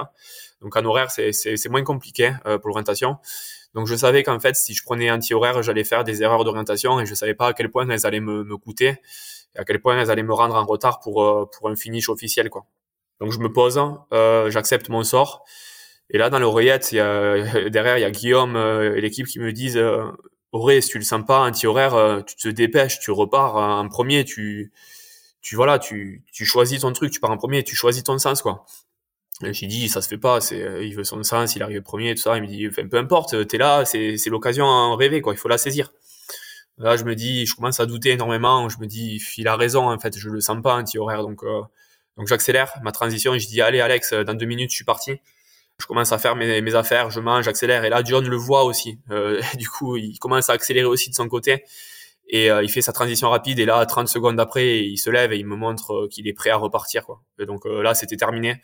Je savais que la transition était faite et que moi, j'allais repartir en anti-horaire. Donc bah, c'était une frustration, j'étais dégoûté. Mais voilà, comme je disais tout à l'heure, en fait, ça fait partie du truc et il y a rien à faire d'autre que de faire un pas après l'autre, de se relancer dans la boucle et, de faire au mieux, quoi. Donc, euh, donc là, je suis reparti sur la cinquième en anti-horaire, tout en sachant euh, ce qui m'attendait, c'est-à-dire voilà, quelques erreurs d'orientation et, une boucle supplémentaire à, faire face. Est-ce que physiquement, tu es toujours sur cette ligne et cette constance que tu as affichée sur les, tours précédents, une espèce de sérénité quand même physique euh, malgré tout? Est-ce que tu arrives à, tenir ça sur cette cinquième boucle? Ouais, c'était incroyable. C'était des sensations incroyables. Je me sentais frais, euh, bon, pas frais comme si j'avais rien fait. Il faut pas, faut, faut, faut, essayer de se rendre compte du truc, hein, mais je voyais les images de personnes qui partaient sur une cinquième boucle, euh, un titubant un peu, avec des courbatures, avec les jambes lourdes, un peu comme quand j'ai vu John partir hein, sur sa cinquième boucle. J'ai vu que, euh, que c'était difficile. Hein. Et moi qui, je me sentais courir, je voulais sprinter presque cette boucle en entier, quoi. Et j'avais une sensation d'adrénaline et de fraîcheur physique pour euh, pour la distance que j'avais parcourue, vraiment incroyable que j'avais jamais vécu sur d'autres courses. Voilà, le fait que je m'étais bien alimenté, bien hydraté, euh, que j'avais fait les choses bien, et, et, je pense vraiment à la bonne étoile parce que là, je, c'était juste incroyable. Donc euh, oui, j'avais une fraîcheur sur la cinquième boucle qui a fait que que je suis parti vraiment déterminé et, je l'ai vécu un peu, je l'ai vu un peu sur les images. J'ai regardé quelques images a posteriori et et je, ressens vraiment euh, à travers les images euh, ce que j'ai vécu pendant la, pendant la course aussi. Tu arrives au terme de cette cinquième boucle quand tu vois cette barrière au loin. Est-ce que c'est possible de réaliser, de comprendre ce que tu es en train de, de vivre? Est-ce que tu as une approche très pragmatique ou trop de fatigue et Est-ce que tu es dans une logique rationnelle? Est-ce que tu es dans l'émotion? Est-ce que tu es euh, hors de ton corps et puis tu es un peu dans un truc qui te dépasse complètement et qui te submerge? Ouais, c'est particulier. C'était un mélange de, plein, plein, plein de choses. Euh, il y a aussi le, livre 12 là qui était pas là, euh, où j'arrivais avec à l'AS avec une page à moins, qui fait que j'étais dans une ambiance un peu particulière. je savais pas comment il allait le prendre en fait. J'étais vraiment jusqu'à la fin euh, concentré, jusqu'au dernier virage. J'avais en tête l'histoire de Gary Robbins en 2017 qui s'est trompé au dernier virage. Je me suis dit, je veux pas, je veux pas faire la même erreur. Du coup, vraiment, je savais le à 6 secondes près. À 6 secondes près, ouais, exactement. Bon, il, il allait pas être officialisé dans tous les cas parce qu'il s'est trompé sur le parcours, mais, mais en plus de ça, ouais, il finit à 6 secondes et, et je voulais pas, je voulais pas vivre la même histoire. Donc j'étais concentré jusqu'au dernier virage et, et là, lorsque j'étais sur le sentier et que les bois, les bois sont silencieux et que là j'entends la foule crier tout d'un coup, qui, qui voit ma frontale et qui voit que le finish est, est officiel. Là oui, là ça devient réel. Là j'ai de l'émotion, je commence à pleurer. Euh, je partage ça avec les gens, j'ai de la compassion avec mon pote Guillaume qui est là, avec euh, tous ces gens-là qui sont qui sont là et, et avec Laz qui me demande de, de compter les pages. Et du coup, dans les pages, j'ai dit euh, j'en ai que 12, je suis désolé, j'en ai pas 13 parce qu'il manquait ce bouquin. Donc euh, voilà, c'est un mélange de tout ça et et là, quand il me tend le livre et qu'il me dit, euh, t'inquiète pas, le, le, randonneur nous l'a, nous l'a amené, euh, on comprend que tu n'es pas la, la 13e page. Là, c'est un soulagement euh, extraordinaire. Qu'est-ce que tu as lu dans son regard? Est-ce que finalement il est aussi heureux que toi? On a senti que derrière la façade, il y avait un cœur qui battait fort. Est-ce que voilà, il est aussi très heureux, très fier? Et, toi, qu'est-ce que toi tu ressens? C'est de la satisfaction, c'est le devoir accompli, c'est réaliser déjà que tu as fait quelque chose de, de très grand. Par quoi tu te fais prendre à ce moment-là? Ouais, ouais. Après, bon, je sais pas euh, ce qui se passe euh, dans sa tête. Je pourrais pas dire qu'il est fier ou, quoi que ce soit. Je, pense que vraiment, il était ému et et oui, il était content d'être là et, content de, bah, de, nous, de, nous, donner ce défi et de voir à quel point on se dépasse pour se donner cette finalité-là. Donc, euh, je pense que oui, il était, il était fier de, de cette course, de comment ça s'est passé. on a échangé quelques mots avec lui à l'arrivée et c'était des c'était des bons mots. Moi, j'ai je l'ai remercié chaleureusement de voilà, c'est il a contribué à à ces six ans de vie derrière moi où je pense euh, être devenu une meilleure personne, je pense m'être amélioré et, et je pense que ça m'a beaucoup impacté dans mon quotidien aussi. Ça m'a apporté un peu de sagesse, je pense, le fait de faire de l'ultra trail et, et je serai, serai à jamais reconnaissant à Laz euh, d'avoir eu cet impact euh, dans ma vie. Et, lui voilà, il m'a il m'a dit des mots très touchants que, que, que, voilà donc euh, clairement ça ça m'a touché. Oui je pense que il a vécu aussi des émotions et, et moi ce que j'en ressors c'est que je me sens énormément privilégié d'avoir fini cette course là en tant que première participation. Et je vois les efforts que les autres font. Euh, tout le monde le, le, cherche ce finish tout le monde le veut. Et, et moi j'ai eu toutes les étoiles qui se sont alignées sur ma première participation une préparation de dingue une météo parfaite une forme euh, de feu. Euh, donc euh, voilà, un sentiment de, de privilège surtout. Est-ce que c'est satisfaisant aussi de se dire que vous avez été plusieurs à réussir, puisque toi, tu as bouclé la Barclay en 58 heures et 23 minutes, mais il y a John qui est arrivé un peu après, et Karel aussi, avec qui tu as parcouru une partie, enfin, une partie du chemin à, ses côtés. Est-ce que c'est chouette de voilà Est-ce que tu as été, as pris plaisir aussi à, suivre leur course, à les accueillir, et voir que eux aussi étaient passés à travers et avaient réussi ce grand accomplissement? Ben, c'est ça qui est marrant. En fait, j'ai calculé ça à peine cette semaine. Hein. Bon, on m'a dit à la, à la gate, là, à la, à la barrière jaune, euh, quand je suis arrivé, que j'étais premier. Je ne savais pas que j'étais, euh, que John n'était pas arrivé. Et en fait, être premier, je trouve que ça n'a pas forcément une signification particulière. Sauf que oui, forcément, ça fait plaisir de se dire que je suis arrivé avant John, qui lui est, une personne que, que j'admire énormément.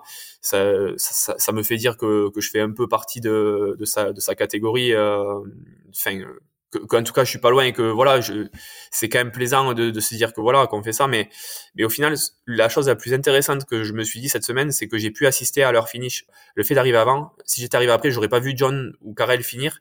Et en fait le fait de voir John finir comme il a fini comme si c'était sa première fois avec toute l'émotion que ça impliquait sa femme ses enfants tous les gens qui l'ont applaudi et voir ensuite Karel finir à 7 minutes de la barrière horaire être là euh, c'était un privilège incroyable. Du coup à refaire, ben oui, clairement, du coup, je suis content d'être arrivé premier parce que du coup, ça m'a donné l'opportunité de d'être le témoin de leur finish. Sinon, je l'aurais pas vu et, j'aurais manqué quelque chose, je pense. Dans le même registre, est-ce que le fait d'être le premier Français euh, à finir la Barclay, est-ce que c'est euh, anecdotique entre guillemets ou est-ce que ça a quand même un, une petite saveur pour toi? Ça c'est pareil, en vrai c'est anecdotique parce que si on m'avait dit euh, avant la course est-ce que le but c'est d'être le premier français, et c'est ce qu'on disait clairement le but c'était vraiment qu'on soit les deux premiers français avec Guillaume au-delà du premier du second du enfin euh, on, s'en foutait quoi. Enfin euh, je, je, trouve que c'est cool qu'on en discute qu'on partage que je sois le premier français que peut-être ça inspire d'autres personnes à vouloir faire cette course et à se donner les moyens.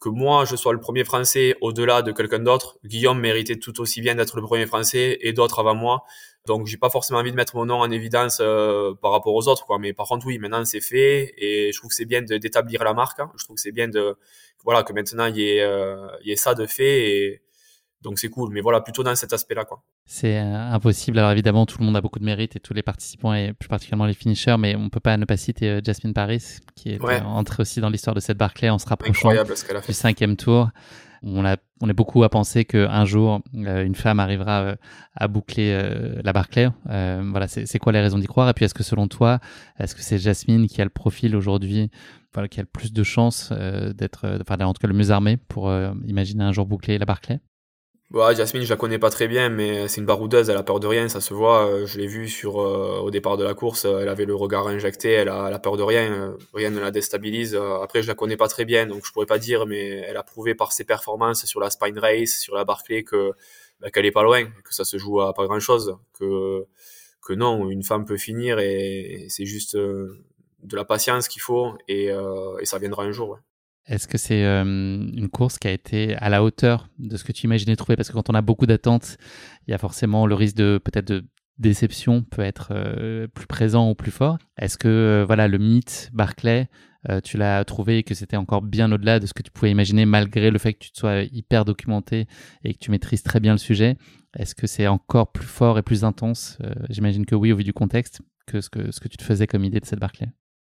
Ça, c'était assez proche au final. Je savais que c'était euh, un trop plein d'émotions la Barclay, que c'était des émotions incroyables, euh, du partage avec les gens, euh, que le défi était tel qu'il était, qu'on allait se perdre, qu'on allait être en forêt, du hors-sentier, etc. C'était très proche de, de l'image que j'en avais. Et forcément, ben après, le fait de le vivre, c'est juste incroyable. Le fait de, de, mettre des images réelles sur les images euh, pas réel que j'avais dans ma tête depuis six ans. C'était ça euh, qui était incroyable. Après, l'image que j'en avais, elle était assez, assez, proche. Les gens super bienveillants, le défi euh, présent, c'est très compliqué, euh, et les émotions incroyables. Aurélien, est-ce qu'on peut dire que tu as pris du plaisir sur cette Barclay? Oui, oui, je me suis euh, bon, à nouveau, je veux pas minimiser le défi, hein, mais je me suis beaucoup amusé. On a partagé ça avec Guillaume au début. Ensuite, euh, je me suis senti bien euh, le reste de la course, à faire des yo-yo avec les autres coureurs, à, chercher des livres, à trouver les livres. Lorsqu'on trouve les livres, forcément, on est content. Donc, donc clairement, oui, j'ai pris du plaisir. après, ça reste du sport. Forcément, on, fait des efforts physiques et on, pousse un peu la, machine, mais clairement, je me suis amusé. Ouais pour avoir vu euh, les vidéos, le, retour en France a été euh, très festif, très chaleureux, là aussi très émouvant. Est-ce que c'était possible pour toi euh, d'aussi loin de, mesurer l'enthousiasme que suscitait ta participation et, ta réussite sur la Barclay ou est-ce que c'est insoupçonnable et impossible à, à mesurer tant qu'on n'est pas au contact du réel et revenu en France pour se prendre tout ça en pleine figure et dans le cœur surtout aussi? Ouais, non, c'était incroyable. Je pensais pas que ça allait être autant suivi et que ça allait euh, être euh, que les gens allaient être autant enthousiastes par rapport à ce projet. Donc euh, moi, quand je suis arrivé, il y avait Lucille qui avait préparé justement mon arrivée à, à l'aéroport. Elle avait appelé tous mes proches, toute ma famille, etc. Donc c'était incroyable. Lorsque lorsque je suis arrivé, il y avait presque tout le monde et je m'attendais pas. C'était une surprise en fait. Donc ça, c'était génial. Donc non, beaucoup d'émotions et voilà, je, je m'attendais pas à ça. Quand j'ai allumé le téléphone aussi aux États-Unis, que j'ai vu toutes les réactions, c'était c'était génial. Tu as d'ores et déjà annoncé vouloir revenir sur la Barclay. Ce serait quoi pour toi le scénario idéal pour, le, pour la prochaine? Qu'est-ce que tu aimerais vivre? Je vais pas mettre la pression et je le laisserai parler pour lui-même, hein, mais j'aimerais être le témoin du finish de Guillaume, mais ça, je sais pas s'il veut y retourner, s'il y retournera, si donc l'aspect partage, voilà, ça.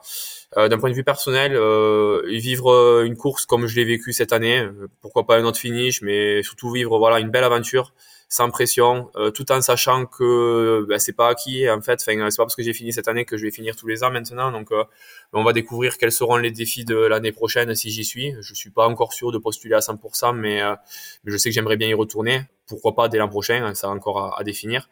Donc voilà, un, peu tout ça. C'est quoi l'image ou le moment que tu gardes? S'il y avait un, instant de tout ça qui cristalliserait toutes ces émotions, tout cet engagement physique, émotionnel Qu'est-ce que tu là quand je t'en parle, c'est quoi la première première chose qui te vient euh, à l'esprit?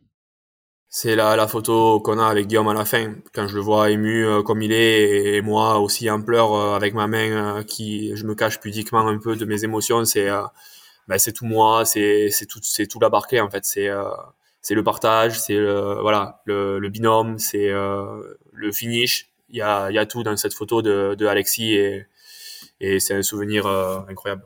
On va parler un tout petit peu euh, d'avenir maintenant. Tu nous l'as dit là, il est, il est relativement incertain pour le moment.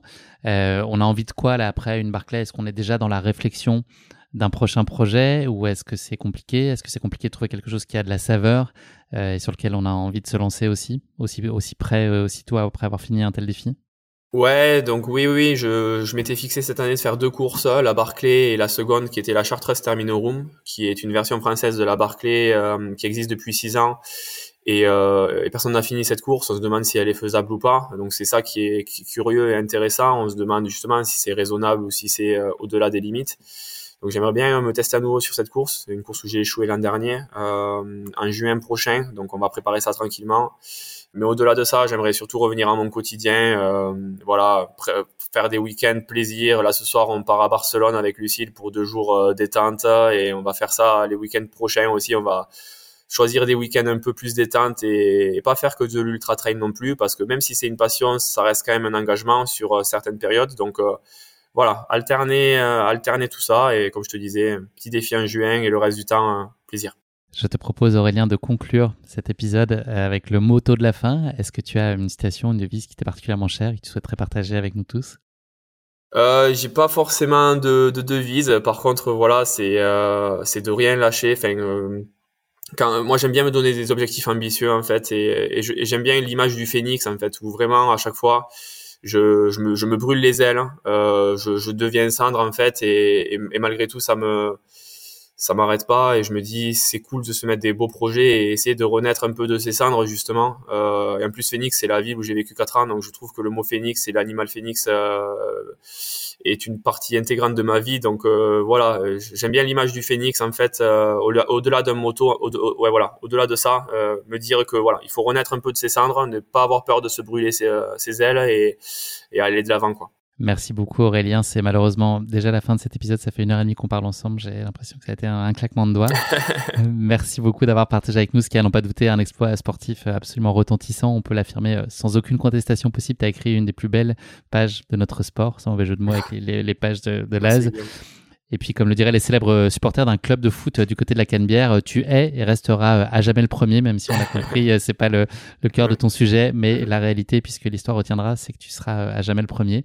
Merci beaucoup pour la générosité de tes propos et puis l'émotion qu'on sent encore hyper palpable et que moi j'ai ressenti aussi beaucoup à t'écouter. Donc, merci de nous avoir fait vivre si intensément cette course on a vraiment vibré là à te suivre à distance, même si c'est un exercice comme de suivre la Barclay, c'est pas euh, hyper simple, mais on est, très nombreux à avoir passé euh, pas mal de, jours et de nuits à rafraîchir nos comptes Twitter, nos pages Facebook, etc. pour suivre ce qui se passait du côté de, de Frozen Aid. Donc euh, voilà, on en a pris un petit coup en termes de productivité au boulot, mais c'était pour la bonne cause et sache qu'on a poussé derrière toi et puis derrière aussi tous les, tous les concurrents qui étaient, qui étaient en course. Je te souhaite beaucoup de bonheur, beaucoup de succès, beaucoup de plaisir surtout dans les, tes aventures qui arrivent. On sait qu'elles seront nombreuses et puis on va, on va les suivre avec évidemment beaucoup d'intérêt.